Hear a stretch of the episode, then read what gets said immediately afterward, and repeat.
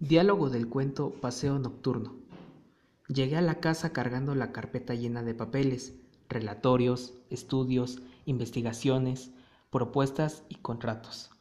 Vi a mi mujer jugando solitario en la cama, con un vaso de whisky en el, velador, dijo el hombre. Sin sacar los ojos de las cartas, mi esposa comentó, Estás con un aire de cansado. Los sonidos de la casa, mi hija en su dormitorio practicando impostación de la voz, la música corrafónica del dormitorio de mi hijo, observé. ¿No vas a soltar ese maletín? preguntó mi mujer. Sácate esa ropa, bebe un whisky, necesitas relajarte, concluyó. Sin hacerle tanto caso, fui a la biblioteca, el lugar de la casa donde me gustaba estar aislado, y como siempre no hice nada.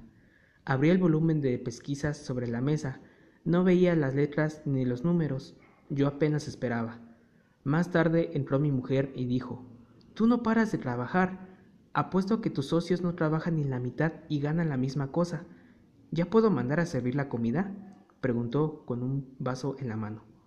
No me quedó de otra más que ir a la cocina. Me senté y vi que la empleada servía a la francesa.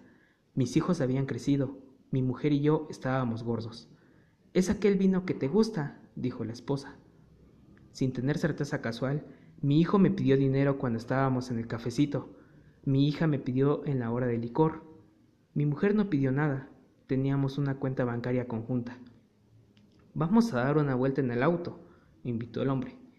No sé qué gracia tiene pasear en auto todas las noches. También ese auto costó una fortuna. Tiene que ser usado. Yo soy la que se apega menos a los bienes materiales, respondió mi mujer. Yo sabía que ella no iba. Era la hora de la teleserie. Observé que los autos de los niños bloqueaban la puerta del garaje, impidiendo que yo sacase el mío. Así que saqué los autos de los dos, los dejé en la calle, saqué el mío y lo dejé en la calle. Puse los dos carros nuevamente en el garaje, cerré la puerta. Todas esas maniobras me dejaron levemente irritado, pero al ver los parachoques salientes de mi auto, el refuerzo especial doble de acero cromado, sentí que mi corazón batía rápido de euforia. Metí la llave en la ignición. Era un motor poderoso que generaba su fuerza en silencio, escondido en el capó aerodinámico. Salí, como siempre, sin saber para dónde ir. Tenía que ser una calle desierta, en esta ciudad que tiene más gente que moscas, comenté dentro de mi mente. Mientras tanto, en la avenida Brasil, ahí no podía hacer mucho movimiento, y sin saber cómo, llegué a una calle mal iluminada, llena de árboles oscuros. Era el lugar ideal, exclamaba. De pronto vi a alguien pasar por la calle y me pregunté, ¿hombre o mujer? Realmente no había gran diferencia, pero no aparecía nadie en condiciones. Comencé a quedar un poco tenso, eso siempre me sucedía, hasta me gustaba el alivio que era mayor. Entonces vi a la mujer, podía ser ella, aunque una mujer fuese menos emocionante por ser más fácil, fue lo primero que pensó el hombre. Observé que ella caminaba apresuradamente, llevaba un bulto de papel ordinario, cosas de la panadería o de la verdulería, estaba de falda y blusa, andaba rápido, había árboles en la acera, de veinte en veinte metros, un interesante problema que exigía una dosis de pericia.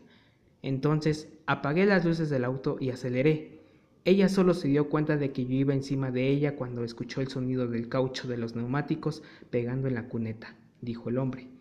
Con el objetivo en mis manos, le di a la mujer arriba de las rodillas, bien al medio de las dos piernas, un poco más sobre la izquierda, un golpe perfecto. Escuché el ruido del impacto partiendo de los dos huesazos.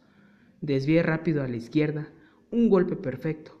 Pasé como un cohete acerca de un árbol y me deslicé con los neumáticos cantando, de vuelta al asfalto. Motor bueno el mío, me dije a mí mismo. Iba de 0 a 100 kilómetros en 11 segundos.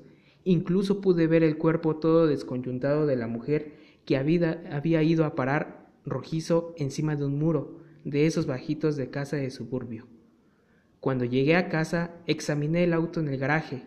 Con orgullo pasé la mano suavemente por el guardabarros, los parachoques sin marca. Pocas personas en el mundo entero igualaban mi habilidad en el uso de esas máquinas. Entré a la casa y vi que la familia estaba viendo televisión. ¿Ya diste tu paseíto? ¿Ahora estás más tranquilo? preguntó mi mujer. acostada en el sofá mirando fijamente el video. Voy a dormir. Buenas noches para todos, respondí. Mañana voy a tener un día horrible en la compañía, finalicé.